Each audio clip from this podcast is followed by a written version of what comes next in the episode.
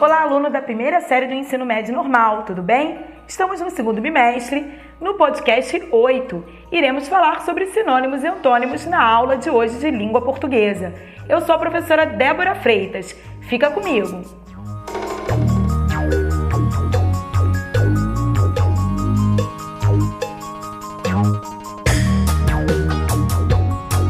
Muito bem, dando continuidade aos estudos de semântica que é a área da língua portuguesa que estuda o sentido das palavras, vamos aprender um pouco mais sobre sinonímia e antonímia.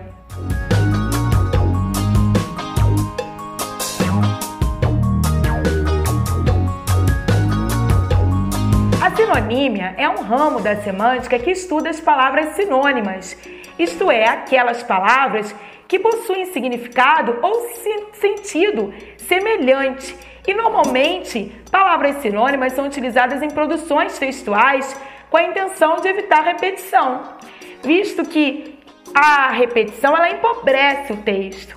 Então, vamos aos tipos de sinônimos. Sinônimos perfeitos são palavras diferentes, mas que compartilham o mesmo significado, o mesmo sentido. Possui semelhança com vocabulário. Bonita com bela. Idioma, língua. Já os sinônimos imperfeitos são aquelas palavras que compartilham significados parecidos, mas não idênticos. Cidade e município.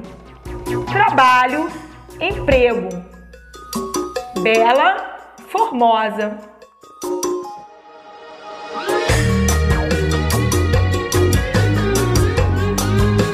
Já a antonímia é um ramo da semântica que estuda as palavras antônimas, isto é, palavras de significado oposto.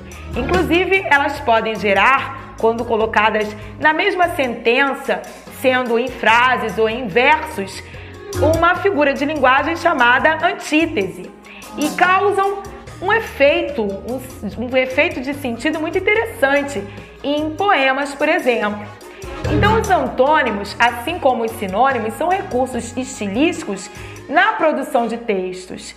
Ouça alguns exemplos de antônimos: aberto e fechado, bonito e feio, preto e branco, alto e baixo, largo e estreito listrado, quadriculado, redondo, quadrado, céu e terra, juventude e velhice, corpo e alma, limpo e sujo, amplo e apertado, arrumado e desarrumado, alegre e triste, rico e pobre.